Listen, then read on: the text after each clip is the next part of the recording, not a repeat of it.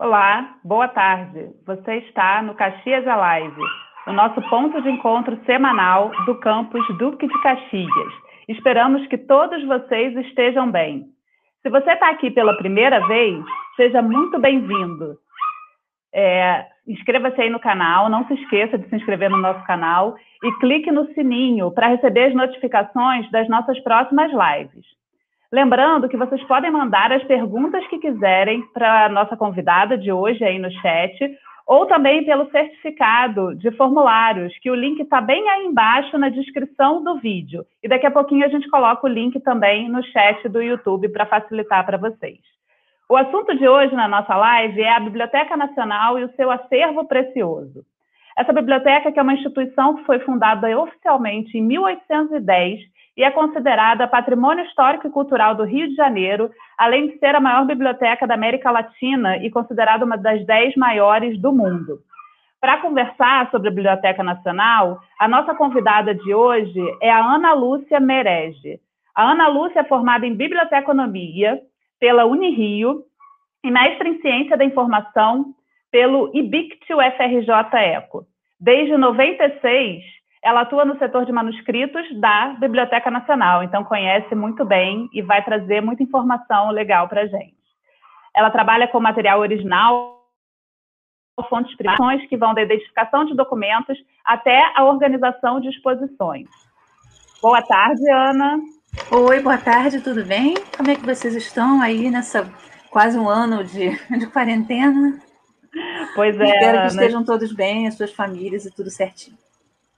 Obrigada, estamos saudáveis, mas com certeza com saudade de estarmos fazendo esses eventos presencialmente, né? Ah, em breve. Em mas breve. enquanto isso, a gente continua se encontrando remota, né? Dessa forma remota, né? Sim. É, obrigada, Ana, por aceitar o convite para estar aqui com a gente. Ah, eu sou eu que agradeço agradecendo. De nada. E eu vou chamar também para conversar com a gente hoje a Laura Gouveia, que é estudante Oi, de biotecnologia que vai Oi, estar Laura. aqui mediando, Oi, a, mediando a live junto comigo. É, antes de começarmos no assunto da Biblioteca Nacional, não posso deixar também de aproveitar esse início da live na semana do Dia Internacional das Mulheres com uma mesa totalmente feminina para saudar todas as mulheres que estão nos assistindo e desejar que todas nós sejamos valorizadas e respeitadas todos os dias do ano e não só no dia 8 de março né? Então, para a gente começar é, falando, né, começar nossa conversa sobre a Biblioteca Nacional, Ana, a gente sabe, então, como eu falei aí na introdução, né, que a Biblioteca Nacional tem cerca de 200 anos de história. E eu uhum. queria que você contasse para a gente um pouco da origem dessa instituição tão importante, né, e, enfim, origem e importância da Biblioteca Nacional como instituição brasileira, né? Claro. Lembrando que também essa semana nós temos o Dia do Bibliotecário, que é o dia 12 de março, né? Ah, que e, legal! Parabéns é, aos bibliotecários. Obrigada. E então, é, eu vou compartilhar aqui uma tela. Eu fiz uma pequena apresentação, porque falar da Biblioteca Nacional sem mostrar algumas imagens do acervo maravilhoso que tem lá, né, não, não vale muito a pena. Por mais que minha voz assim possa ser encantadora. então, é, se eu me enrolar um pouquinho aqui, vocês vão me desculpar, mas está compartilhado. É, então, vamos falar. Está na tela, né? estamos vendo. Está na tela, vocês estão vendo, né? Sim, é, sim. Mas não sou eu que estou compartilhando, são vocês que estão compartilhando aí? Sim, a gente disponibiliza na tela o, tá o, o, arquivo que você está compartilhando. Pode ficar tranquila. Então tá. Então eu compartilho novamente ou não? Não, tá ótimo já. Do jeito então, que tá, a gente já está vendo a Então vamos falando e quando eu quiser que mude, eu peço, então, né? Então a gente você, vai falar um pouquinho... Você tem controle, você pode mudar daí. Ah, eu posso. Tá. tá então a gente falando da Biblioteca Nacional e o seu acervo precioso, né? Como a Carolina introduziu, a Biblioteca Nacional ela tem 200 anos de história. A história da Biblioteca Nacional no Brasil começa com a chegada da família real portuguesa em 1808. Né? Naquele momento, Portugal estava enfrentando os bloqueios feitos por Napoleão aos portos de, de portugueses, né?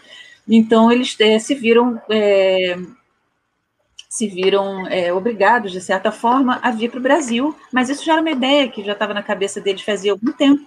Eles resolveram embarcar, trazer para cá é, a família real, muitas pessoas que trabalhavam lá para eles e tal.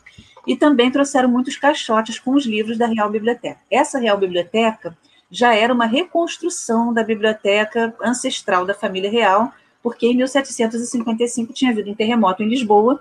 Esse terremoto destruiu muita coisa, inclusive a biblioteca, que depois foi reconstruída com as é, compras e doações, principalmente, né, de outros monarcas, de nobres, né, de, de pessoas ricas e tudo mais. Então, eles trouxeram, né, cerca de é, 50 mil itens para essa biblioteca. E esses itens não eram só. É, esses itens não eram apenas é, livros, né? Esses itens eram também manuscritos, medalhas, pinturas, gravuras e uma série de outros, outras coisas. Esse que vocês estão vendo aí na nossa tela é a Biblioteca Nacional, o prédio da Biblioteca Nacional, que é bem mais novo. Ele foi inaugurado em 1910. Ah, esse é o prédio que vocês encontram no Rio de Janeiro, na Avenida Rio Branco, aquele prédio bem grande, bonito, tombado pelo patrimônio histórico. Né?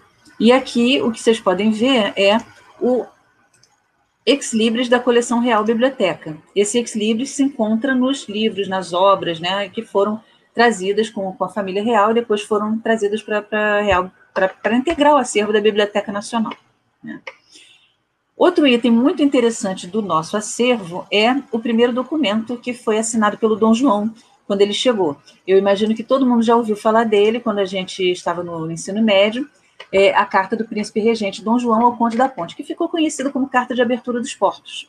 E aí o que, que aconteceu? O Rio de Janeiro substituiu Lisboa como o centro do comércio português, como centro da alfândega, como centro da vida comercial, porque agora os navios não podiam mais parar nos portos portugueses por causa do bloqueio. Eles vinham para cá, para o Brasil. E isso fez com uma, uma, grande, criou uma grande revolução na vida dos brasileiros, principalmente do pessoal que morava na corte. Né? Para começar, o pessoal que a cidade foi embelezada, ela passou por uma reforma, novas ruas foram abertas, muitas pessoas tiveram que deixar suas casas para dar lugar a, a pessoas que, que vinham, é, pessoas da corte, outros cederam as próprias casas, as próprias moradias, né? E o comércio aqui, que já estava é, grande no sentido de ser uma cidade é, colonial, né? Começou a crescer ainda mais. Uma coisa curiosa que aconteceu é o seguinte: até então circulavam é, livros no Brasil, mas esses livros que circulavam eles não eram produzidos aqui, porque não podia ter imprensa no Brasil. Então, né, alguns dos tesouros que vieram com a Biblioteca Nacional, com a Biblioteca é, da, da, Família Real, desculpem, eu estou colocando aqui para vocês, um deles é um que está na divisão de manuscritos, essa é uma página do livro de horas, né, um dos livros de horas mais famosos que nós temos, são oito.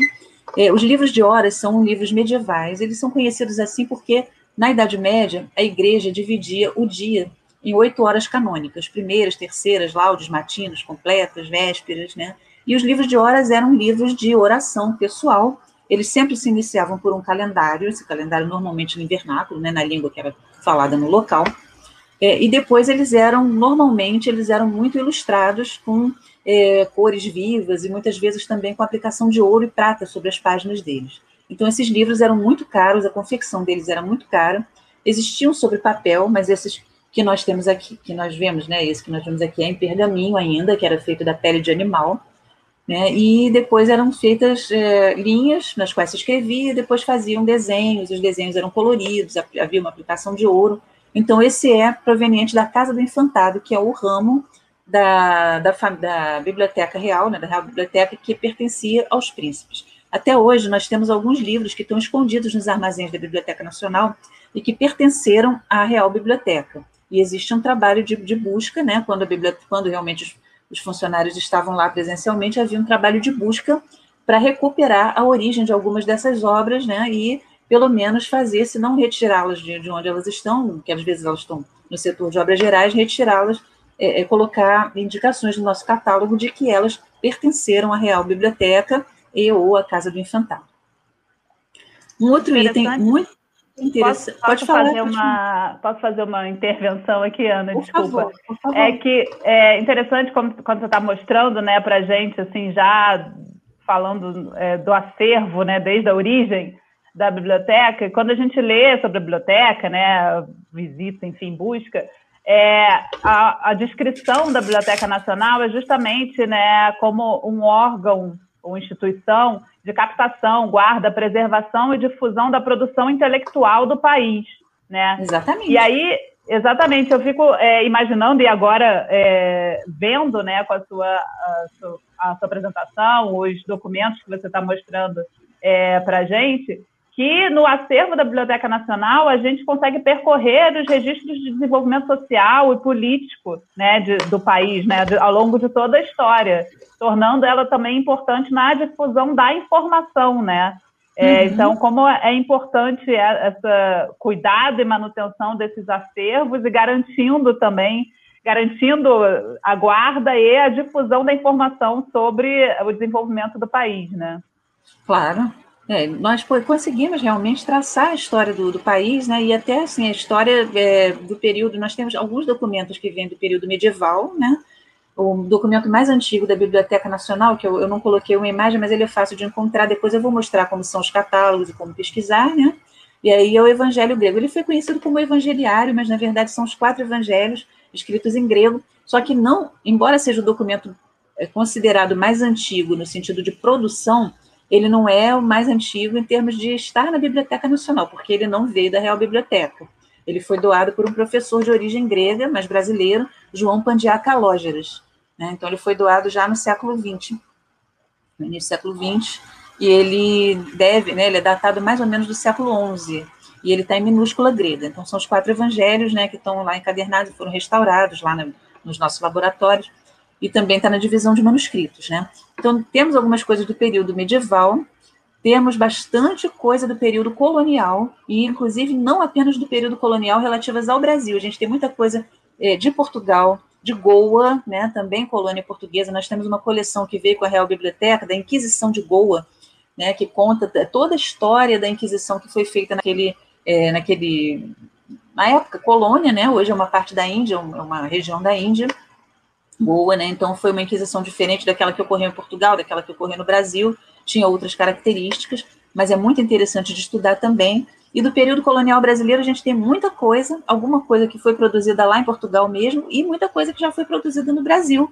porque depois a Biblioteca Nacional começou a incorporar documentos e coleções, quer dizer, grupos de documentos, né? Que ou eram é, feitos, né, acumulados por pessoas ou por instituições aqui do Brasil, né? Então, a gente consegue é, estudar toda a história do, do, país através dos documentos da Biblioteca Nacional, é, desde que a gente saiba como pesquisar. Né? Então, eu vou continuar mostrando para vocês alguns tesouros que aqui chegaram, né, antes da, da biblioteca propriamente dita se instalar.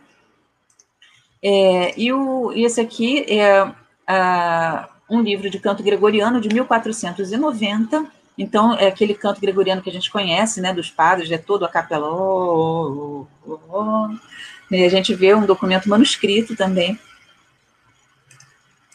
E esse aqui é uma parada de cavaleiros da corte de Maximiliano, também veio com a Real Biblioteca e é da coleção de. É, provavelmente foi doado pelo artista William Dugood, um artista inglês. E a gente vê esse documento ele é manuscrito, né? Ele é, é, é feito com tintas, uma pintura, mas ele integra um livro que tem várias pinturas e foram encontradas obras muito semelhantes, varia um pouquinho nos elmos, nas cores e tal, é, por exemplo, na Alemanha, né? Então era muito comum as pessoas fazerem manuscritos que são sempre obras únicas, né?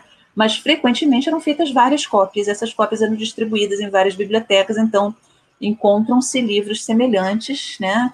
Feitos até às vezes por outros artistas, mas que estão espalhados assim. Só não são feitos em série, né? Cada um deles é um documento por si só. Depois nós temos aqui a arte da gramática da língua mais usada na costa do Brasil. Esse aqui já é um livro impresso e é uma, uma, um documento coligido pelo famoso padre José de Anchieta, que veio até o Brasil, né? Esteve aqui no, no século XVI, né? E coligiu assim um vocabulário da, da língua que ele usava, né, da língua é, indígena, né, da, dos povos com os quais ele trabalhava ali, tentava, enfim, catequizar, né. Só se vocês repararem bem, virem na parte de baixo do livro, ele não foi impresso no Brasil, ele foi impresso em Coimbra. E durante vários séculos ainda não foi possível imprimir nada no Brasil. Né? Houve tentativas de colocar é, tipografias aqui, imprensas aqui, mas assim que descobertas, elas eram desbaratadas, né? E os impressores eram presos e eram, tinham que parar de fazer, porque só se pôde imprimir realmente no Brasil após a chegada da família real. Antes disso, todos os livros, e aqui circulavam livros, só que esses livros eram feitos em Portugal, ou eventualmente na, na França, enfim, na Europa. E para vir para o Brasil, eles tinham que passar pela alfândega. Então, ele, ele, a pessoa ia para Portugal, ia para, digamos, uma pessoa estudar em Coimbra, onde a maior parte dos, dos, dos brasileiros que, que, estudavam ia, né? Alguns estudavam em Paris e outros lugares, mas a grande maioria ia para a Universidade de Coimbra lá. E aí eles adquiriam livros e depois queriam trazer para o Brasil. Podiam, né? Só que tinha uma lista de livros proibidos, livros permitidos e tudo mais, e eles tinham que levar esses livros até a alfândega, né?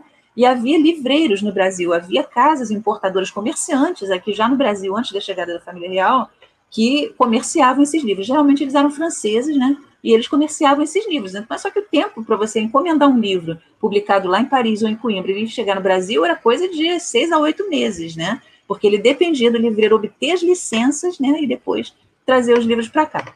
Mas a partir da chegada da família real, né? Primeiro, a própria tipografia a primeira tipografia que se instalou aqui foi a própria tipografia real, que foi a impressão régia. Né? Essa impressão régia, ela derivava da tipografia régia que existia lá em Lisboa, né? E aí a primeira obra que eles imprimiram foi uma relação da, das, das leis, né, do, do, do, príncipe regente. Essa tipografia tinha que dar conta, essa impressão tinha que dar conta de tudo, né? Todos os atos é, governamentais, né? E inclusive obras, começou a pegar também obras de particulares que queriam imprimir ali. Então, ela começou a fazer a sua produção. Com o tempo, logo foi possível outras pessoas eh, estabelecerem tipografias, né? É, nos, nos, anos seguintes começaram a haver é, outras iniciativas, então houve na Bahia, né? Houve no próprio Rio de Janeiro, depois começaram em outros estados e assim por diante. Eu, inclusive, num dos meus trabalhos de home office, é escrever uma série sobre história do livro, que são textos muito curtos, tá? Estão disponibilizados na página da Biblioteca Nacional, na rubrica Artigos. Depois eu vou chegar lá e vou mostrar para vocês onde vocês encontram não só os meus, mas os dos meus colegas que também estão produzindo conhecimento e informação é, para levar para as pessoas que não podem estar na Biblioteca Nacional e mesmo para as pessoas que moram em outros lugares e não tão cedo vão poder nos visitar até por uma questão de distância e tudo mais. Prosseguindo, né, não sei se vocês querem colocar alguma coisa, vocês têm alguma coisa a dizer nesse, eu, eu quero aproveitar, então, é, para fazer um, um, comentário, uma pergunta, porque é, vendo né, as relíquias, eu diria, né, tão importantes é, da Biblioteca Nacional, eu fico imaginando todo o esforço que é concentrado né, na manutenção desses materiais, né, para não deixar que isso se perca, que isso se estrague. E aí eu fico pensando em como seria, não sei se você pode é, falar um pouquinho para gente sobre o processo de talvez restauração e até manutenção mesmo desses materiais tão antigos e que chegaram alguns, como você está mostrando, contando a história aí para gente, com tanta dificuldade até, né, para que a gente possa é, é, tê-los na Biblioteca Nacional. Então existe um setor de restauração, laboratórios envolvidos com isso. A gente que está num campus muito voltado para ciência e tecnologia, a gente fica bem interessado e curioso para saber qual é a ciência ou tecnologia que está envolvida com uma biblioteca, né? Então, bom ponto, Carol. É, muito bom não, ponto. Existe sim, não é a minha especialidade, né? Todos uhum. nós, funcionários da Biblioteca Nacional, fazemos, e muitas vezes também os nossos estagiários, os nossos terceirizados, né? Fazem um pequeno curso né, para ter uma ideia do manuseio, é, da conservação. Então, o que nós fazemos né, é manter a, a biblioteca, né, os setores da biblioteca, é, com uma temperatura controlada, né, nós tentamos, pelo menos, mantê-los numa temperatura controlada, e fazer um acondicionamento dos documentos de maneira a é, deter o processo natural de, de perda documental. Nós temos acervos que já chegaram até nós, vieram de outras instituições ou vieram de particulares com problemas, né? É, e outros acervos que chegaram em melhores condições, mas com o tempo vão ficando. Por exemplo, o papel, é, quando o papel é, é, é quando é escrito com uma tinta base de ferro, que chamamos de tinta ferrogálica, ela corrói o papel, né? Às vezes nós temos o que é chamado de foxing, que são aquelas manchas vermelhinhas, né? É, existem também documentos, livros também da década de 1930 por exemplo, que foram feitos com um papel já bem ruinzinho, né? E esses, esses documentos tendem tipo um papel jornais, eles tendem a se deteriorar rapidamente. Então, é feito um trabalho de conservação, de manutenção preventiva, né? acondicionando em papel neutro, é, acondicionando de forma aos documentos não ficarem muito imprensados uns contra os outros. Mapas frequentemente são planificados e colocados em é, grandes gavetas nas mapotecas, né, para não ficarem enrolados ou dobrados, que, que causam, causam problemas. E existem sim laboratórios de conservação e de restauração na Biblioteca Nacional. Então, a conservação faz intervenções menores, né? Por exemplo, um documento como a carta de abertura dos portos, ele, chega, ele tem um ou outro defeitozinho, assim, uma letra O, por exemplo, que ficou com um buraquinho, é, a bordinha dele ficou comida, então eles colaram um papelzinho do lado e preencheram com conta-gotas, né? Aquilo lá e fizeram um trabalho de conservação é, pequeno, né? Uma intervenção pequena. Outros documentos realmente precisam ser todos desmontados e reintegrados. Existem documentos como os códices. Códice é o nome que se dá ao livro, tá? Qualquer formato pode ser esse formato de livro que nós conhecemos, oposto ao formato rolo, né? Mas a gente costuma geralmente chamar de códice apenas o livro manuscrito.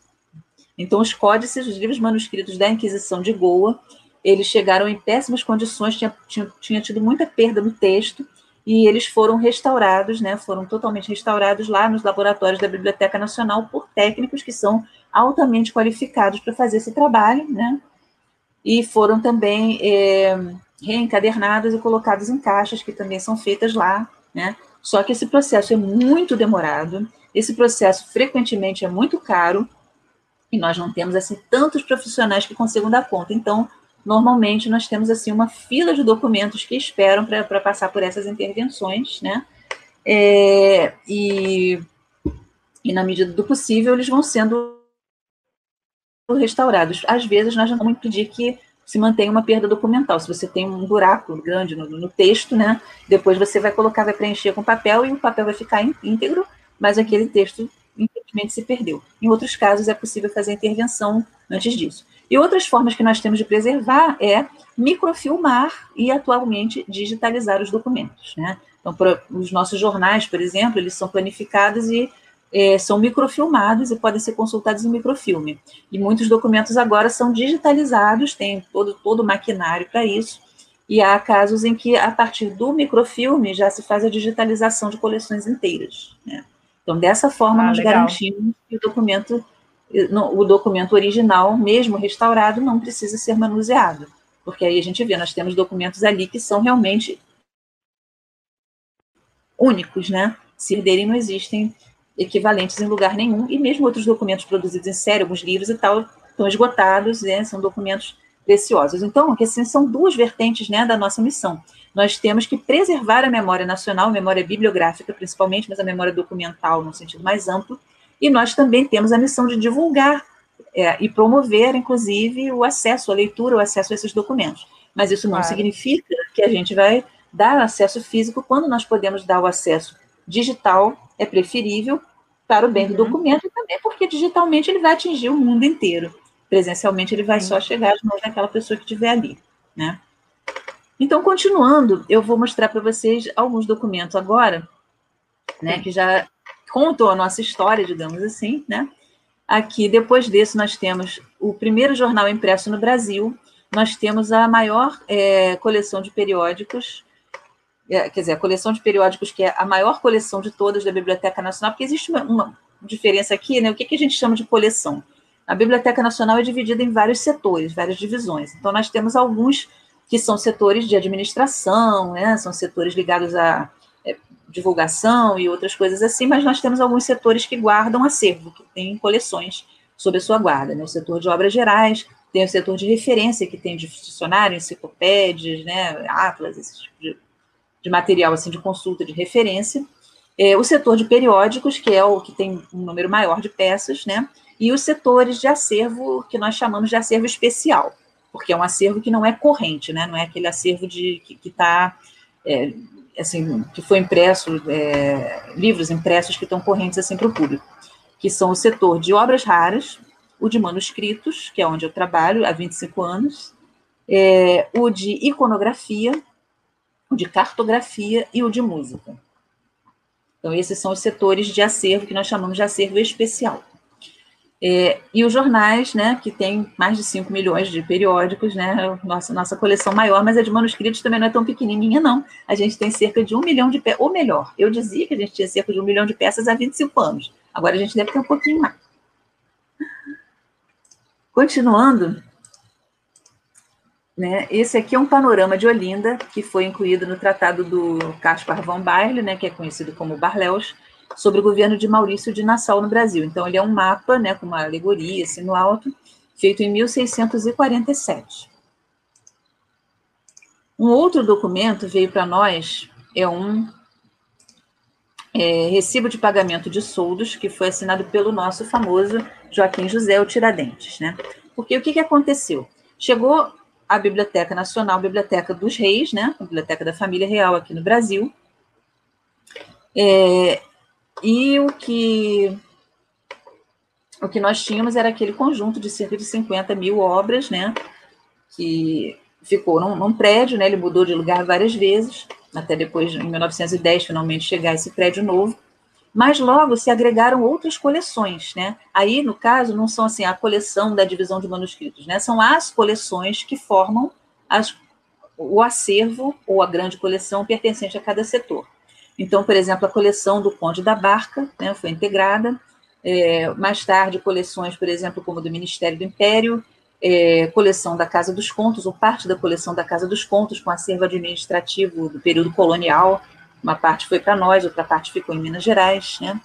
É, e outras e outras coleções que foram sendo adquiridas e foram sendo integradas aos acervos das várias divisões da Biblioteca Nacional, que não foram sempre as mesmas, né? aí tem toda uma história administrativa, né, de como a Biblioteca Nacional foi sendo organizada, mas acaba que nós fomos é, ficando com é, coleções provenientes de todos os lados. E uma delas é a da Casa dos Contos, né? É, vocês devem perceber que é uma letra um pouco difícil, uma letra do século XVIII, que é cheia de abreviaturas, né? Tem uma dificuldade de leitura, então, para isso, as pessoas têm que ter um treino em paleografia, né? Que é a arte de ler as, as letras antigas. Existe uma paleografia do latim, do grego e tal, Antigamente, ela era ensinada na própria Biblioteca Nacional, que abrigou o primeiro curso de biblioteconomia no Brasil, iniciado em 1911. Né? Depois, ah. esse curso foi pra, passado para as universidades, as faculdades e universidades, mas ele começou lá. Né? E, na época, todo mundo tinha esse treinamento. Né? Hoje, as pessoas que estudam, estudam nas universidades, né? tanto pessoas de biblioteconomia, quanto principalmente de arquivologia e história. E para tratar esse acervo colonial mais ou menos na época. Ana, deixa eu só te fazer um pedido, desculpa te interromper, mas já que você falou da letra, eu fiquei é, achando que vale a pena. Será que você consegue botar no modo apresentação? Porque seu arquivo não está no modo apresentação. Não está, se botar, Se você botar, vai ficar. É, claro, eu não sabia.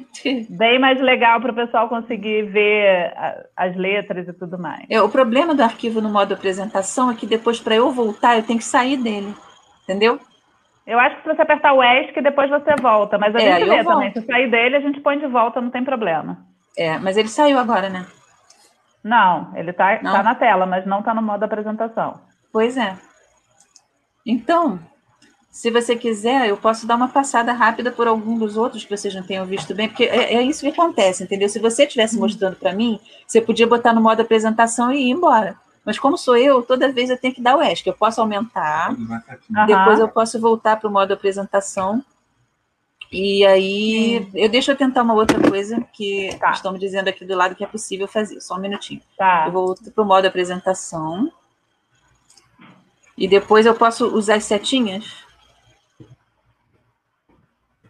Então, enquanto eu estou falando, eu vou passar rapidamente, já que eu não estava no modo ele apresentação. Não, ele não entrou no modo apresentação. Mas ele vai entrar, porque existe um ah, delay. Tá, tá bom. Entrou? Não. Não? Ah!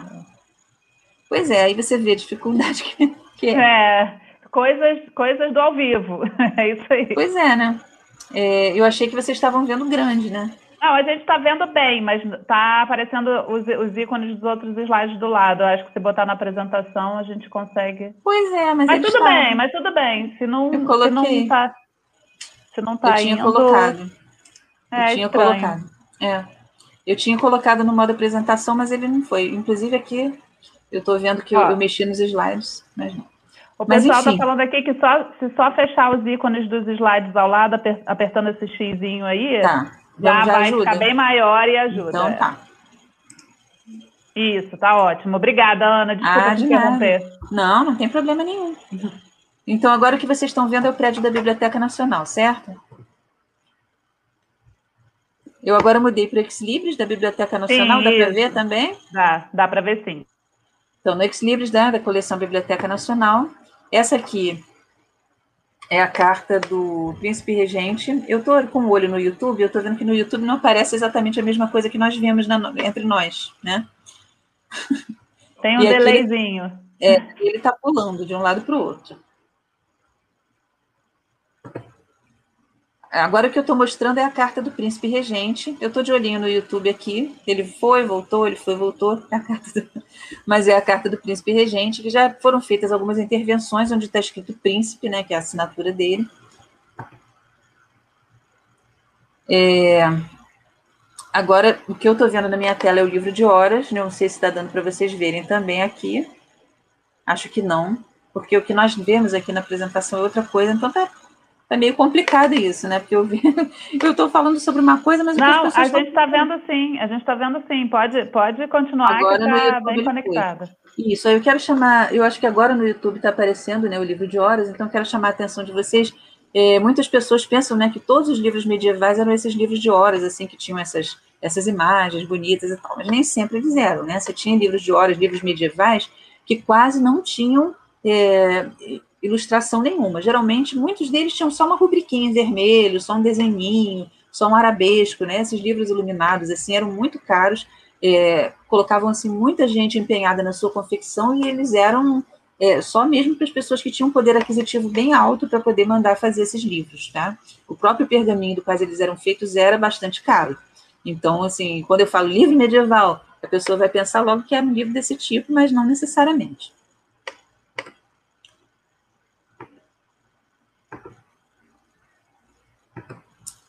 Que eu estou mostrando agora, pelo menos está aparecendo para mim, é, é, a Gazeta do Rio de Janeiro, né, que foi o primeiro jornal impresso aqui no Brasil.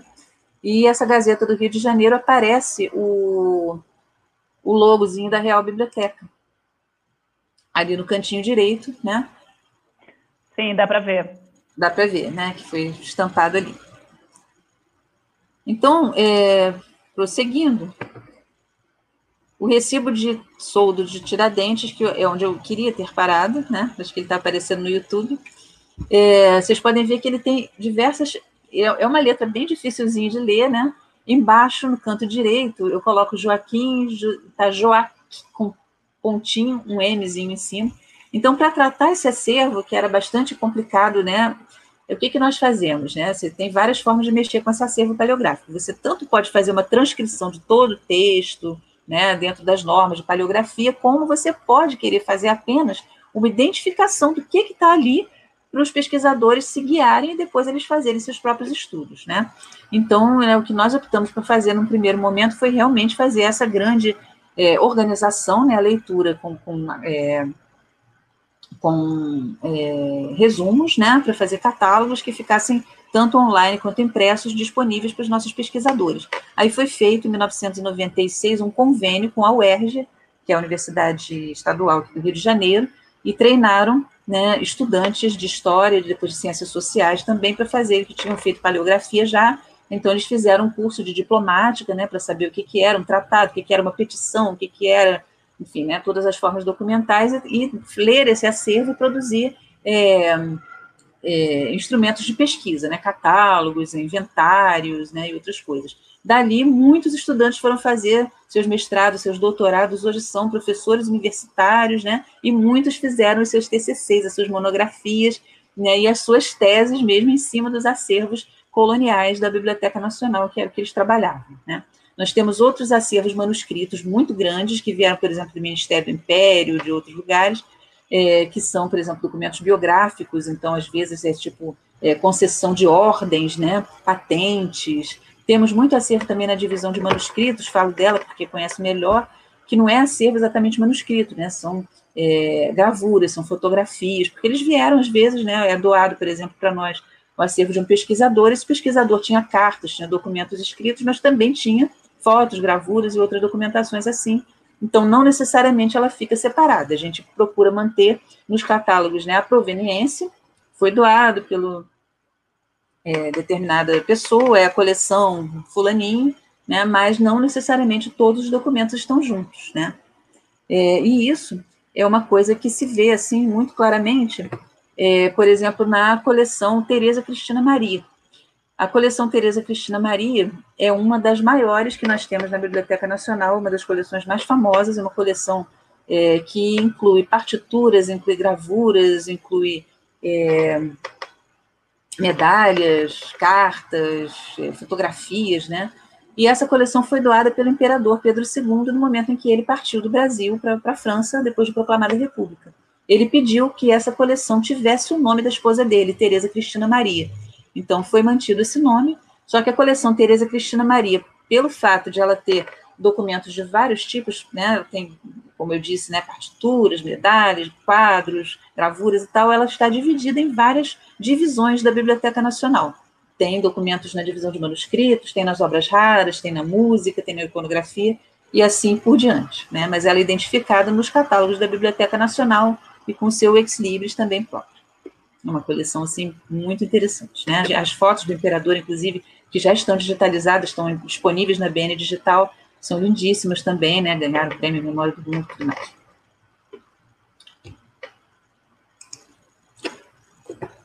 Nós temos aqui também uma xilogravura do Oswaldo Guild para o livro Cobra Norato, do Raul Bopp. Né? É considerado um dos mais belos livros de artistas já editados no Brasil, que é do período do modernismo. Né? O Raul Bopp foi mais ou menos daquela época, modernismo, assim, vem um pouquinho antes, né? o livro é de 1937. E é só para introdução para dizer para vocês que nós temos uma coleção literária também maravilhosa. Né? O que, que acontece? A partir de 1907, é, foi proclamada uma lei chamada a Lei do Depósito Legal. Essa lei existe em muitos países, aqui no Brasil, é, ela, é, ela é cumprida pela Biblioteca Nacional, já existem países em que você tem localmente, né, acho que na França, por exemplo, assim, é, tudo que se produzir tem que ser mandado a, uma, a várias daquelas bibliotecas que estão ali na lei, no nosso caso é só um exemplar para a Biblioteca Nacional, de tudo quanto for publicado no Brasil. Publicou um livro, manda um exemplar para a Biblioteca Nacional publicou jornal, manda diariamente para a Biblioteca Nacional, que vai ser armazenado lá. Né? O porquê disso? É porque nós temos essa missão de salvaguarda da memória nacional. A ideia é que, se todos os outros livros forem esgotados, desaparecerem, alguma coisa acontecer, nós temos lá um exemplar. Né? Então, é uma obrigação de todas as editoras e produtores independentes enviarem um livro né, um, um, folheto, uma partitura, o que quer que produzam para a Biblioteca Nacional, e existe um setor que é destinado à guarda dessa documentação, ao recebimento dessa documentação, né, e depois ele manda para os outros setores de obras correntes ou de, de periódicos, o que for, é o setor de depósito legal, né, então frequentemente estão recebendo lá essas obras, né? Só que quando o prédio da Biblioteca Nacional foi construído, em 1910, não se pensava que nós fôssemos ter uma produção editorial tão grande quanto a que nós temos agora. E o que acontece é que o nosso espaço está reduzido, a gente já não tem espaço para armazenar tudo que vai chegando. Então, nós temos um anexo. Esse anexo se encontra ali naquela região do Cais do Porto, né? E ele tem várias vezes o espaço de armazenamento que nós temos na Biblioteca Nacional, e uma parte do que nós recebemos já fica lá por exemplo, duplicatas, livros didáticos, teses, né, teses, eh, dissertações de, e outros, outras documentações vão ficando para lá. Né? Então, é, os documentos que estão lá nesse anexo, quando a Biblioteca Nacional está tá aberta, tudo, eles são, é, você consegue consultar agendando, né? Você descobre que eles existem, mas eles estão lá no anexo, então você pede, e alguns dias depois, né, ele sempre trazido para o prédio sede, você vai lá e consulta, né? diferentemente do que está no prédio sede, que desde que esteja em boas condições e tudo mais, pode ser consultado. Se tiver digitalizado, já nós é, temos acesso ao meio digital. Um outro é, documento muito interessante que nós temos, foi doado para a Divisão de Manuscritos da Biblioteca Nacional, foi um rolo japonês. Foi um rolo é, doado pelo Carlos de Kozeritz. Né? Esse rolo foi feito no século XVIII, né? e mostra uma, um monogatari, que é um romance, né, uma história de samurais, né, samurais é, faz uma batalha. Esse rolo é muito longo, ele fica condicionado numa caixinha, né? E toda vez que nós recebemos pessoas assim para mostrar esse rolo, é uma beleza, porque nós temos que desenrolar pelo menos uma parte dele para as pessoas irem vendo, né? É, e depois nós temos que enrolar de uma maneira que ele caiba direitinho dentro da caixinha. Se você enrolar ele muito abertinho, ele não cabe e a gente tem que reenrolar ele todo de novo. Então, foi feito um estudo desse, desse é, documento pela Maria Fernanda Nogueira, que é a chefe substituta da, da divisão de manuscritos, e está disponível esse artigo também na BN Digital, né, falando um pouquinho mais sobre esse, esse romance japonês, foi doado com dois outros rolos, né? Eu coloquei ele aqui mais a título assim, de, de curiosidade mesmo. Bom, agora é, eu queria falar um pouquinho para vocês, né? E eu imagino que interessa a vocês é, Oi, um Ana. outro tipo de acervo, imagino, acho né? A, com certeza. Acho que a Laura estava tentando fazer uma pergunta, mas o áudio dela falhou ali, desculpa. É. É. Agora, agora tá tudo certinho, Carol? Dá tá, tá sim, a gente tá, e, a bom, gente tá te ouvindo. É, Ana Lúcia, eu vi que em todo esse processo, desde a manutenção à conservação atual, existem muitos processos de ciência e tecnologia envolvidos. E uhum. quanto a, a todo esse período de conservação e manutenção, qual é o papel e qual a importância da Biblioteca Nacional na manutenção de acervos científicos brasileiros? Bom, então, é, juntamente com tudo que nós vimos recebendo, que veio de várias coleções, desde a coleção mesmo do, do, do Dom João, né, até as coleções que foram colocadas depois, a gente tem parte do acervo que tem de alguma forma a ver com ciência, né? Na divisão de obras raras, por exemplo, nós temos muitos livros, alguns muito poucos, eu citei quando eu estava falando da minha série de história do livro, que são livros antigos mesmo, de períodos antigos, né? Do, do século XVI, do século XVII, XVIII, né? Então, tratados de agricultura, de astronomia, de, enfim, de muitas outras é, ciências, né? Nós também temos é, periódicos que foram produzidos até no Brasil também, que trazem. Era muito comum os periódicos brasileiros, né, do, do século XIX, eles é, trazerem notícias é, traduzidas, né, de descobertas científicas, curiosidades e tal. E também temos acervos que vieram realmente de cientistas, de pesquisadores, né? Temos algumas coisas que vieram de Portugal e algumas coisas que foram sendo trazidas assim mais tarde. Então, por exemplo, eu não sei se vocês estão vendo agora na tela, é uma prancha da coleção Alexandre Rodrigues Ferreira, que é um dos acervos científicos mais interessantes, mais importantes que nós temos lá. O Alexandre Rodrigues Ferreira nasceu no Brasil, nasceu na Bahia, né, é, no século XVIII, e como a enorme maioria das pessoas que tinham um bom poder aquisitivo aqui, ele foi mandado estudar em Coimbra. E em Coimbra ele se formou, ele, ele se tornou um naturalista, na época eles chamavam de filósofo naturalista e ele era o discípulo do italiano Domenico Vandelli, conhecido também como Domingos Vandelli, né, que trabalhava lá junto à corte portuguesa e formou vários naturalistas, né, e eles tinham, na época, uma visão, assim, um pouco diferenciada do, que era a ciência até então, eles eram a favor de, de você experimentar, de você é, ir até o local para conhecer a ciência e não ficar apenas se baseando no, nos, nos, ícones, né, do, do saber que já existia. E o Vandelli, ele formou e, e foi assim, um dos mentores de expedições científicas que deveriam ter ido para as várias colônias portuguesas. Uma delas veio para o Brasil e era é, chefiada pelo Alexandre Rodrigues Ferreira, né, que trouxe consigo um jardineiro botânico, né, que era a pessoa que tava, tinha estudado lá no, no, no Jardim Botânico da Ajuda para saber como acondicionar espécimes, né, tratar os espécimes e tal. É, e outros dois eram desenhadores ou riscadores, ou seja, eles eram artistas que sabiam representar a, a natureza. Né? Era o Freire, José Joaquim Freire e Joaquim José Codina. Eu nunca sei qual deles era Joaquim José e qual deles era José Joaquim. Mas eles tinham esses nomes, né? E o, e o, o jardineiro se chamava Joaquim Agostinho. Né? Então eram três Joaquins e um Alexandre, logicamente acompanhados né, de, de outras pessoas assim e tal, e que vieram para o Brasil e a partir do Pará eles percorreram durante nove anos as capitanias na época né, de Grão-Pará e Maranhão. Então, eles fizeram, logicamente, com paradas, né? Eles viajaram, assim, de, de canoa, viajaram por vários lugares e tiveram várias localidades, e lá eles retrataram algumas cidades, né? Como Santa Maria de Belém, Pará, por exemplo, né, fachadas, outras coisas, retrataram os habitantes locais, principalmente povos indígenas e muitas vezes povos indígenas que hoje já não, não existem mais como tal, no sentido de não, não, não estarem assim é, se constituindo assim em grupos coesos, né? Eles existem como descendentes, né? Às vezes, mas hoje em dia eles não são mais reconhecidos assim como aquele grupo. É, costumes também, né? Artefatos e outras coisas. E ainda séries de, de fauna e flora a série de flora assim bem maior e mais detalhada. Né? Então essa aí é uma prancha da fauna, né? Eles não só desenhavam, mas eles também colhiam espécimes, né? Tanto de fauna quanto de flora e mandavam para Portugal. E o que é curioso é que aqui na imprensa régia tinha saído um manualzinho para ajudar as pessoas que, que fizessem esse tipo de trabalho, né?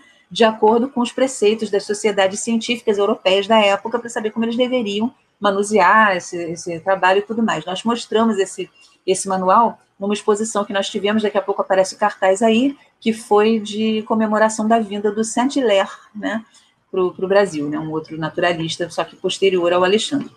Então, né, a coleção Alexandre Ferri, Rodrigues Ferreira é uma das maiores, tem cerca de 1.200 pranchas coloridas, né, algumas finalizadas no Brasil, outras já finalizadas em Portugal, só que as invasões napoleônicas ocorreram logo depois e uma parte dessas pranchas acabou sendo levada para Paris, né? Então a gente tem parte da coleção no Brasil, que está aqui no Rio de Janeiro, é, na Biblioteca Nacional e no Museu Nacional. Tem uma parte que está no Jardin des Plantes, em Paris, e tem uma parte que ainda está em Portugal também.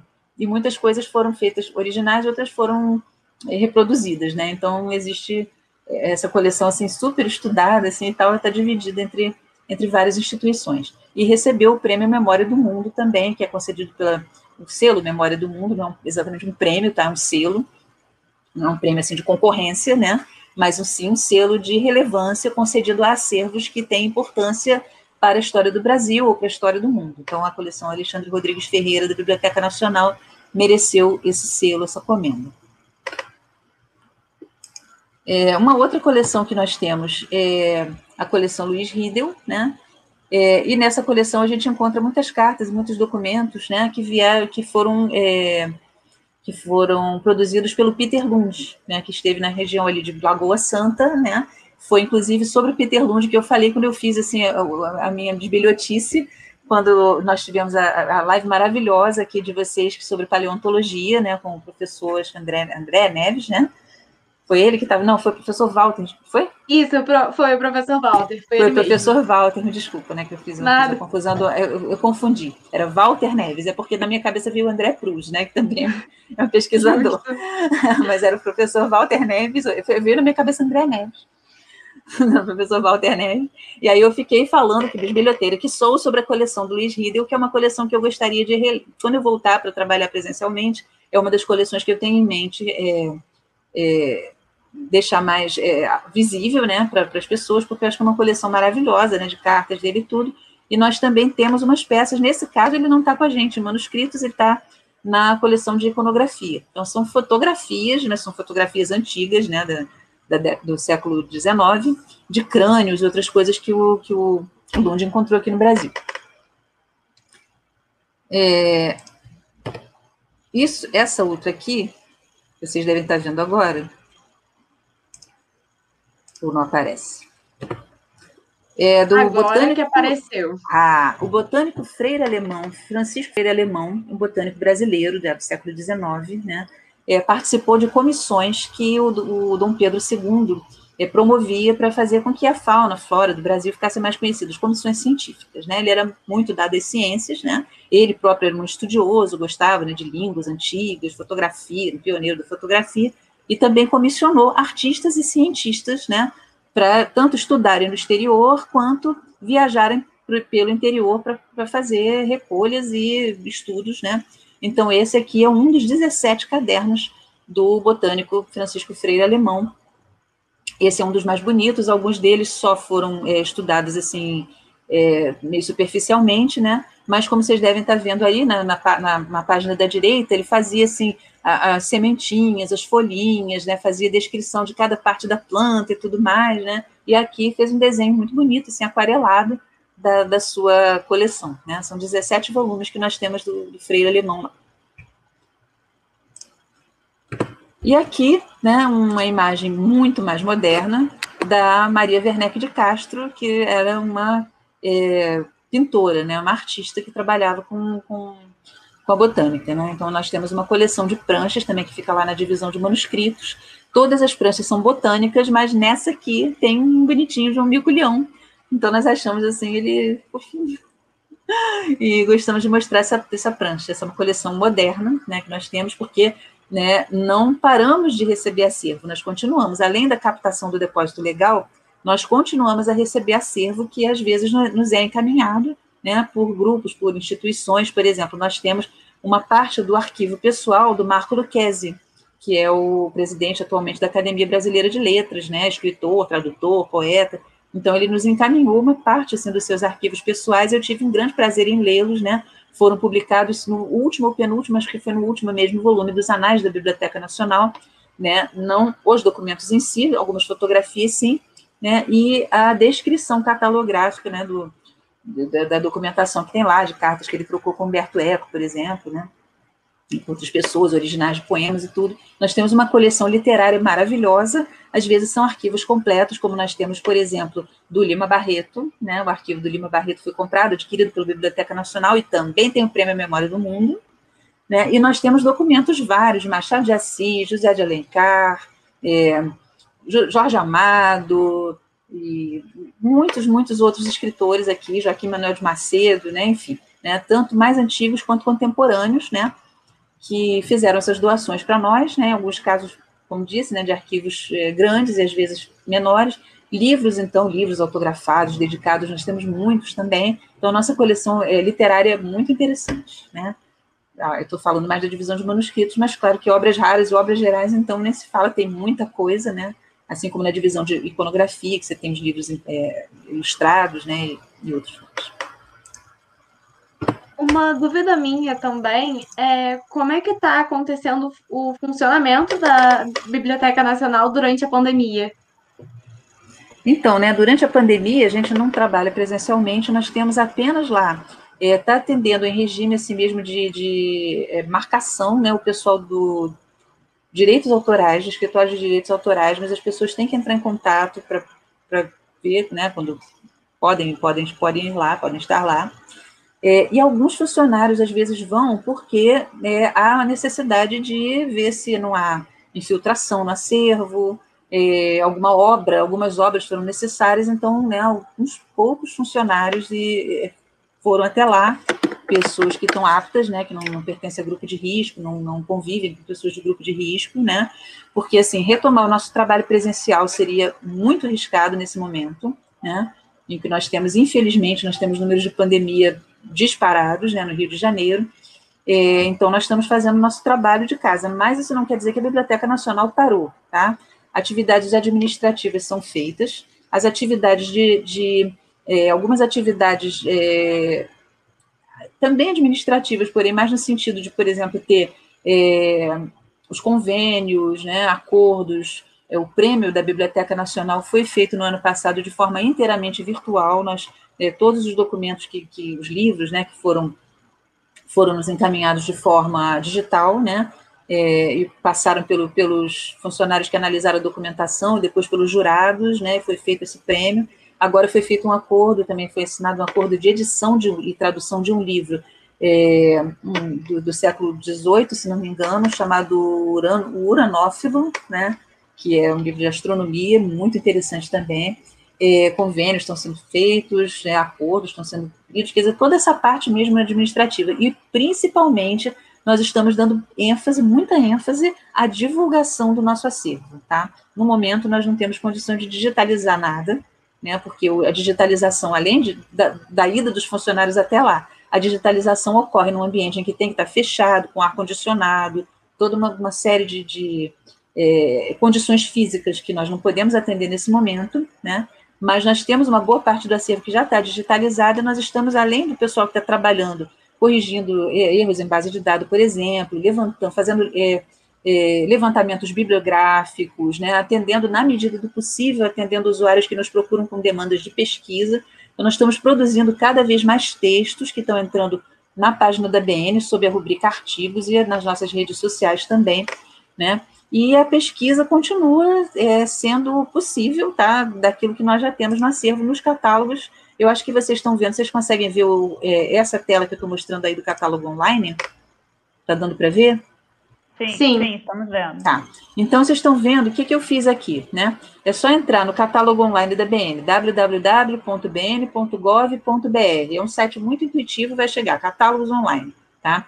Você pode ser direcionado para o catálogo online ou para a BN digital, que eu já vou mostrar. O catálogo online, ele não mostra o documento, o que ele mostra é o catálogo, tá? Realmente. Então, eu procurei Peter Lund, procurei em todos os acervos. Eu podia ter colocado só o acervo manuscrito, por exemplo, e ele iria me trazer só o que tem do Peter Lund, né? Ou que use, ou se for sobre o Peter Lund, porque eu não coloquei, eu posso, posso também filtrar. Se eu só quiser, por exemplo, documentos escritos pelo Peter Lund, só cartas do Peter Lund. Eu coloco ele no campo de autor e coloco só cartas, né? Então, eu não consigo fazer uma filtragem, né? Nesse caso, eu não fiz isso. Eu botei todos os acervos, chegou ali do lado, ó, tem livro, documento fotográfico, documento textual, em português, em francês, o que, que você quer? Mas eu deixei assim, e aí vocês vão ver ali do lado, né? Aparece crânio fóssil, documento fotográfico, crânio fóssil, documento fotográfico, e assim vai. E aí eu posso selecionar, posso ver aquela obra, né? Vejo, é, se eu quiser, por exemplo, citar essa obra, vamos dizer, e olha, eu, eu nossa, eu, eu, eu, consultei um livro, mas eu não lembro mais como é que é a referência dele. Então, se ele tiver no, no catálogo da Biblioteca Nacional, você vai conseguir encontrar até a referência dele. Né? Você consegue saber se um livro existe no catálogo da Biblioteca Nacional. E assim fazer essa busca, né? E não só livros, né, como outros documentos. Ah, quero ver, quero levantar todos os manuscritos que a Biblioteca Nacional tem do sobre o José de Alencar. Então você vai fazer essa busca no catálogo online e vai chegar esse levantamento, vai conseguir fazer um, é, uma seleção desses documentos e tudo mais. Então tem uma funcionalidade interessante, né? Caso tenha algum problema, os, pode se encaminhar, escrever para os e-mails da Biblioteca Nacional para tentar conversar conosco. Mas é um site muito intuitivo, tá? Que é bastante fácil de, de, de encontrar. Ana, é... foi, que bom que você está tá ensinando aí para a gente como acessar, e você já está até respondendo uma das perguntas aqui no chat, é, hum. que apareceu aqui no YouTube, que é a pergunta da professora Juliane, né? Que ela justamente perguntou como é o processo, o acesso, desculpa, à Biblioteca Nacional e se é possível fazer empréstimo ou apenas consultas. Por exemplo, pode, pode estudar lá se quiser? Pode. Quando nós reabrirmos, você vai ser super bem-vinda para estudar lá, tá? Nós temos é, setores, né, tanto o setor de obras gerais e de periódicos e referência, quanto os próprios setores de acervo especial admitem usuários lá. É, normalmente o livro é, eles pegam naquele momento, né? Se você chega no setor de manuscritos, faz uma pesquisa. O que, que acontece? Vamos dizer que você esteja interessado em ver manuscritos, né? É, se, como você está no Rio de Janeiro, você vai até lá, né? Ou pode até nos consultar previamente, né? Eventualmente a gente até faz uma busca antes e tudo. Quem está fora do Rio de Janeiro pode se dirigir ao setor de, de é, a DINF, né? Faça sua pesquisa pelos catálogos, mas pode complementar escrevendo para a DINF, Divisão de Informação Documental, até para levantar o acervo, caso queira reprodução e tudo mais. E quem está aqui pode estudar localmente, é só chegar, né, você faz sua pesquisa, você se identifica, leva um documento com foto, se cadastra, tem um cadastrozinho para a gente poder fazer a, a retirada da, da, obra ali, só que a gente não faz empréstimo domiciliar, a Biblioteca Nacional não faz esse, esse, esse trabalho, tá? Só o único ramo que faz os empréstimos é a Biblioteca Euclides da Cunha, que é uma biblioteca voltada para um público mais, mais jovem, um público de ensino médio, assim, e no momento ela está fechada também, então não sabemos, assim, de que forma isso vai reabrir. A Biblioteca Nacional mesmo em si, né, a sede, ela não faz empréstimos, porque ela entende ser uma biblioteca de salvaguarda, né, então os livros têm que ser consultados lá ou reproduzidos, né, aí tem, entra em toda aquela lei, você não pode reproduzir um livro corrente por causa do depósito da questão do direito autoral, né, então, um livro, por exemplo, do, da Clarice Lispector, você não pode pegar e fotocopiar ou xerocar nada, ou, ou digitalizar, né, por causa do, do direito autoral ali que, que incide, mas se for do José de Alencar e já não tiver digitalizado e tiver em boas condições, pode.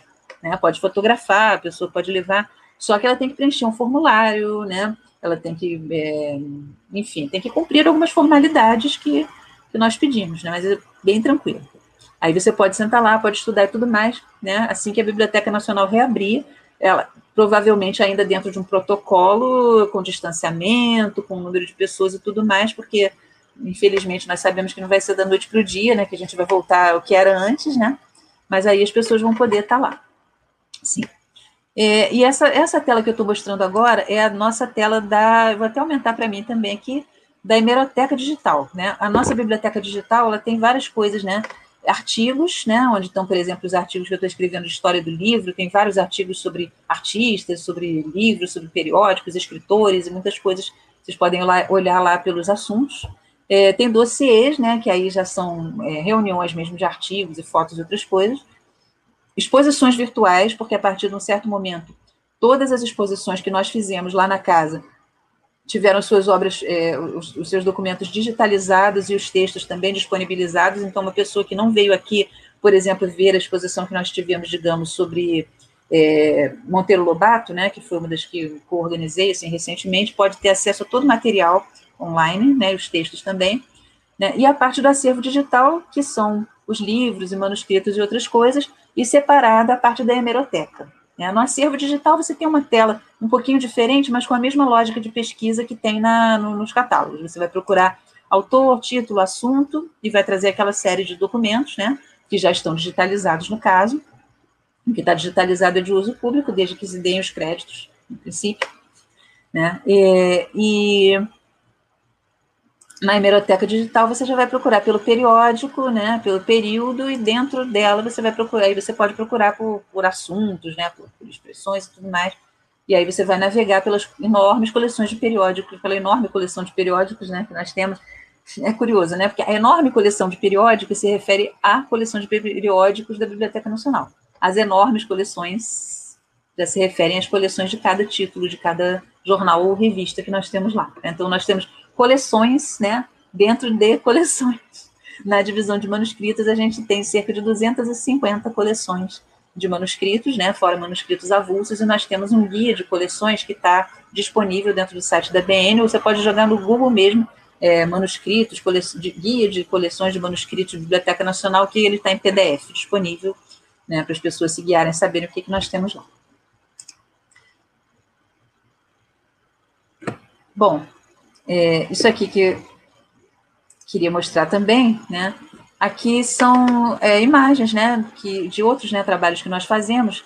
Como eu disse, né, a nossa, uma das nossas missões, além de salvaguardar o acervo, é divulgá-lo. E nós divulgamos por meio da preservação e digitalização do acervo, tornando mais acessível né, em meios digitais para quem quer que seja, do mundo inteiro, como também nós fazemos né, exposições presenciais, no momento, claro que estão paradas, mas nós temos espaços de exposição, né? É, às vezes também uma parte dos corredores fica com, com, com, a exposição, quer dizer, a casa inteira entra naquele clima assim, de exposição, né? A gente teve Emília, a gente teve bandeiras na época da, da, da exposição, por exemplo, da, da Revolução de Pernambuco, né? A gente teve Lutero, na época do Lutero, e a casa fica toda, toda colorida, assim, e ela ficava realmente fervilhante, assim, de público, né? E espero que em breve a gente consiga voltar a, a essa, a essa situação mas nós, e nós também temos outros espaços, né? Temos o espaço Eliseu Visconti, que é maiorzinho, tem entrada pelos jardins da biblioteca para exposições maiores, né? Com instalações e tal. E o espaço que fica no setor de obras raras, onde nós fazemos exposições menores, geralmente a parte mais de acervo raro tudo fica por ali. Essa aí é uma exposição, essa que apareceu para vocês foi uma exposição do Saint-Hilaire, que eu estava dando uma, uma, entrevista ali sobre ela, para fazer um videozinho que nós sempre temos, né? Se entrar no, no, na parte de exposições daquela tela que eu mostrei antes, né, é, vocês vão encontrar ali na parte de exposições, né, não essa, né, a seguinte, vocês vão encontrar na parte de exposições o, o a possibilidade de encontrar ali todos, os, todos os documentos que fizeram parte da exposição do, do Saint-Hilaire. E depois nós temos as nossas visitas, né? Temos as visitas guiadas, que são visitas que você chega, né, tem um certo número de pessoas, tem horários fixos, uma hora, duas horas, tem um, horário que é em inglês, né, para visitantes estrangeiros, quer dizer, tem, vamos, vamos colocar, tem quando a biblioteca pode, pode atender pessoa, pode atender público, né. Então, as pessoas fazem uma visita pelo prédio, se houver alguma exposição naquele momento, elas são levadas também até essa exposição, e aí elas ouvem de um guia treinado, né, uma pessoa que está lá, é, um pouquinho sobre a casa, sobre a história, sobre os quadros, os painéis, o prédio, né, e tudo mais que, que tem lá, as visões, né. E quando tem visitas técnicas, que foi essa que eu mostrei nas fotos, o que acontece? As pessoas agendam conosco é, essas, essas. Não, eu nem tirei o clique para adicionar um título, enfim. Não tem título. O título eu estou fazendo aqui. É, as pessoas agendam essas exposições e falam o que, que elas gostariam de ver. Por exemplo, olha, eu sou, digamos, né, eu estudo lá é, num curso lá em Caxias e eu estou muito interessado na questão da preservação dos documentos. Eu gostaria de ver o laboratório de restauração. Então, a gente agenda um dia em que seja possível aos técnicos do laboratório de restauração receberem pessoas lá para poder mostrar uh, os, uh, os, documentos, como é que eles fazem, o processo, as máquinas e tudo mais. Né? Às vezes, olha, é uma é um, um grupo de nono ano que está estudando é, as relações entre é, Brasil e África, por exemplo, os escravizados no Brasil, os quilombos, essa coisa. Foi o caso que nós temos aqui nessa foto da esquerda. Então, nós recebemos os meninos lá, né? Esse documento grande que aparece aí, que tem um desdobrável, isso é uma planta, né, de um, de um quilombo, a gente estava conversando sobre isso, né? É, e outros documentos assim. E do lado direito são pessoas que estavam interessadas em, é, em documentos de escritores, né? Eles trabalham com revisão, eles trabalham de, com, com várias, é, várias versões assim, dos mesmos textos, né? e eles estavam interessados em comparar essas versões, e ver como é que eram as letras dos escritores, esse tipo de coisa. Eu acho que sumiu da tela, não sei. Aparece você? É, tá, tá sumindo, indo e voltando, não sei muito é. bem por que que tá... Mas, enfim, né, era uma fotografia de pessoas ali que, sim, que nos sim. visitaram, né? E eu só quero dizer para vocês, então, que isso é possível quando nós voltarmos a receber, talvez quando nós reabrirmos, a gente só vai reabrir realmente mediante um agendamento de usuário a usuário com menos pessoas, né? Talvez reabra primeiro para serviço interno, para as pessoas, para a gente arrumar a casa, né? Nos preparar para ter menos pessoas circulando lá em horários mais restritos, né? Como até hoje quem vai lá fazer as mudanças fica, fica pouquinho tempo por uma questão de segurança, mas eu espero que daqui a um tempo nós possamos de novo abrir, né? Para pra, as visitas.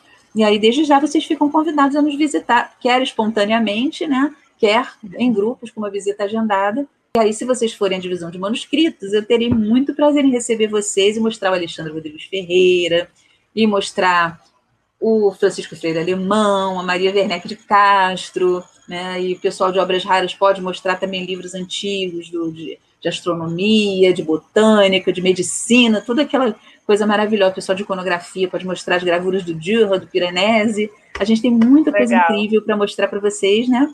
É, uhum. E né? Só que no momento a gente está operando dessa forma, mas mesmo assim, né, como vocês viram, nós estamos tentando de tudo para fazer com que o nosso acervo seja mais conhecido, seja mais amplamente divulgado, né, por meio de dessa digitalização e também dos artigos e da produção que a gente está fazendo. A Beni está fazendo lives também, né? Em breve vai ter uma live, agora não me recordo se é no dia 11 ou se é no dia 12, vai ter uma live de lançamento de um livro de uma funcionária, Luciana Grinks, né?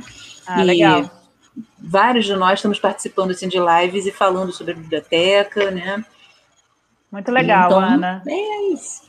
Eu queria saber se vocês Olha, têm alguma gente, pergunta, dúvida. É, então, a gente tem algumas perguntinhas aqui no, no chat, então vamos tentar responder rapidinho. Manda a gente já passou um pouco do tempo, mas vamos lá. A gente tem é, uma pergunta que é sobre as obras da Biblioteca Nacional são sempre cobiçadas por ladrões. Em 2005, umas obras de Ferrez e outras centenas foram furtadas. Ele pergunta se foram recuperadas e se existe um outro sistema de segurança hoje para proteger o acervo. Algumas foram recuperadas, né? Algumas foram, foram é, encontradas e a nossa coordenadora, a nossa diretora e às vezes os chefes de setores muitas vezes vão à Polícia Federal para reconhecer esse acervo, né? Uhum. Que foi sumido, né? Digamos assim. É, é não, nós temos segurança, nós temos cofres, né? Nós temos pessoas, seguranças. Nós temos, por exemplo, uma pessoa vai pesquisar na Biblioteca Nacional, ela tem que é, deixar os seus pertences, mochilas, malas e tudo mais guardados em armários, né? Ela só pode subir com alguns determinados tipos de material. Ela, por exemplo, ela quer subir com laptop. Pode, pode, mas você tem que preencher um papel dizendo que você está subindo com laptop tal, né? Então, todo, todo esse material é, é é, verificado, digamos assim, uhum. quando a pessoa entra, né? O que, assim, não tem ainda um sistema, assim, realmente, tipo, apita e, e bandeirinhas e, e, você leva um choque se você estiver saindo, né? Mas nós temos um sistema, assim, hoje, né, hoje nós somos, existe, né, um, estamos cercados, assim, de de todos os cuidados, né, para que, que isso não aconteça, né? E as obras mais raras, preciosas e tal, elas ficam num sistema mais protegido mesmo de cofres. Sim, sim. E tem mais uma pergunta aqui da Filomena Melo, que é qual é o maior conjunto de documentos da ABN? A Filomena Melo é minha ex-colega, bibliotecária também. Estudou ah, comigo legal. na Unirio. Então, Seja bem-vindo ao Caxias da Live. Então, é, o do, é a coleção de periódicos. É a coleção né, tem mais de 5 milhões de periódicos. Né? Esse é o maior conjunto de documentos. E nas, Muito nas legal. A gente tem coleções enormes também, né? Tem, tem coleções que estão desmembradas, aí teria que ver uma quantificação, assim, mas em termos de, de, de acervo, de, de, de divisão, é a divisão de periódicos. Muito legal, Ana. Foi quase um passeio pela Biblioteca Nacional, né? Então, tem vários aí comentários, Muito agradecimentos. Ah, muitas pessoas, é, enfim, depois eu você dá uma olhada lá no, no YouTube, nos comentários. Eu fiquei preocupada com esse vai e volta da imagem, porque às é, vezes o que aparecia é. na minha tela não era talvez o mesmo que estivesse aparecendo para as pessoas, então eu fui deitando falatório. é, umas piscadas, mas deu para acompanhar tudo muito bem, foi muito legal, muito assim bem agradável percorrer, uhum. né, o, o acervo uhum. da Biblioteca Nacional e ouvir bastante da história dessa instituição, né, por você que conhece tanto. É, quero já te agradecer novamente, né, por aceitar o convite para participar aqui do Caxias é Live com a gente. Olha, foi um é, prazer. Por... Foi um prazer muito grande estar com vocês aqui. Obrigada, obrigada, Ana. E então Pessoal, a gente já está caminhando para o final, né? A Laura tem um aviso para fazer e a gente se despede. E a live vai ficar disponível no YouTube? Sim, a live está disponível no YouTube, lá no nosso canal, Caxias Live. Quem não pôde, alguém né, que comente com você que não pôde assistir no horário, ela fica lá disponível e podem acessar a todo momento. Compartilhem com os colegas, amigos. E Quero agradecer o convite, a presença de todos e a atenção que vocês nos deram, tá? Desculpem assim eu ter ficado um pouquinho atrapalhada, mas realmente esse manejo de imagem, que às vezes não estava bem sincronizado com aquilo que eu estava dizendo, é um pouquinho assim, o que, que eles estão vendo? Será que eu posso dizer no é. canto direito? Eles estão vendo uma tela preta, o que, que é isso, né? É, mas eu quero convidar vocês a visitar a nossa biblioteca, a nossa BN digital, www.bn.br, lá dentro vocês acham facinho a BN digital, deem uma percorrida, tá? Lá nos artigos, tem os artigos maravilhosos, vocês lá sobre muita coisa interessante, França Antártica, né? os, eh, os, naturalistas, né, artigos de vários, vários pesquisadores né, e, e, também de nossos, né, dos funcionários. Né, tem acervo assim, maravilhoso, a coleção Alexandre Rodrigues Ferreira, por exemplo, está toda digitalizada, então as, as 900 pranchas, sei lá, de, de, de, de fauna, de flora, estão todas lá, tá? E vocês vão encontrar muita coisa incrível que, que, podem utilizar nas suas pesquisas. E qualquer coisa, os canais da BN, os nossos, os nossos e-mails também, né? Na última tela ficou é, ficou onde nos encontrar online, né? Vocês podem entrar em contato com a gente a qualquer momento. Ah, Juliane, muito obrigada. Nosso dia, dia 12. É isso aí. É, parabéns. Muito obrigada.